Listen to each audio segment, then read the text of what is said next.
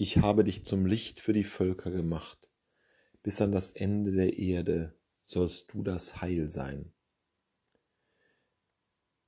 Der Evangelist Lukas erinnert uns mit dieser, diesem Zitat, das die Apostel Paulus und Barnabas in ihrer Ansprache verwenden, an den Anfang seines Evangeliums, wo es die Szene gibt, wie Maria im Tempel Jesus darbringt und dem greisen Simeon begegnet, der sagt, dass dieses Kind das Licht zur Erleuchtung der Heiden und der Ruhm des Volkes Israels sein soll.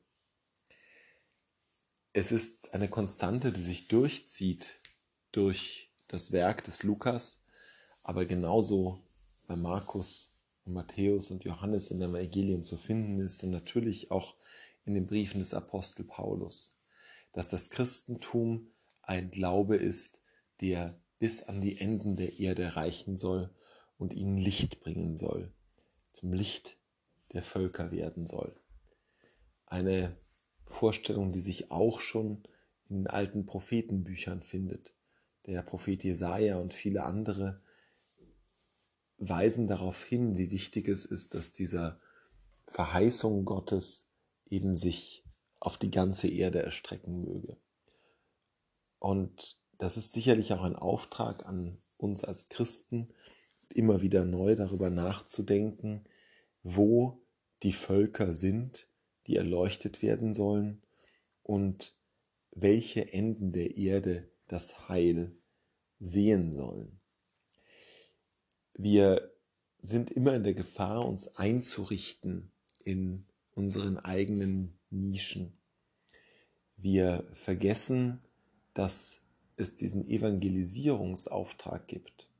Dass es nicht nur darum geht, den eigenen Glauben als eine Art Schatz zu bewahren und zu hüten, sondern dass dieser Schatz auch ausgegeben werden muss, dass er reinvestiert werden muss, dass etwas damit getan werden muss und er nicht vergraben werden darf, wie es in einem Gleichnis der Evangelien heißt, wo derjenige, der den Schatz vergräbt, das Falsche tut.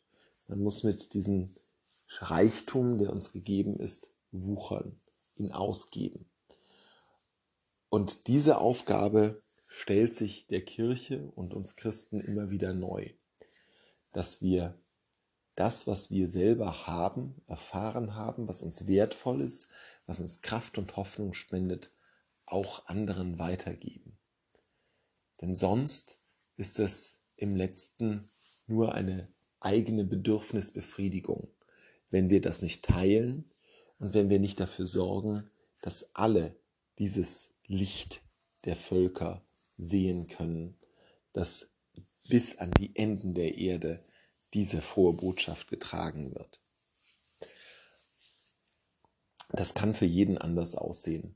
Es gibt nicht den einen richtigen Weg da.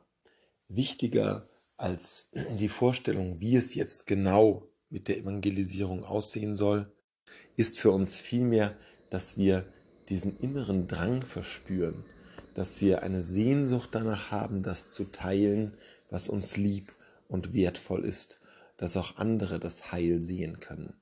Das ist das eigentlich Entscheidende. Und das wird für jeden anders aussehen. Die eine entschließt sich wirklich an die Enden der Erde zu gehen.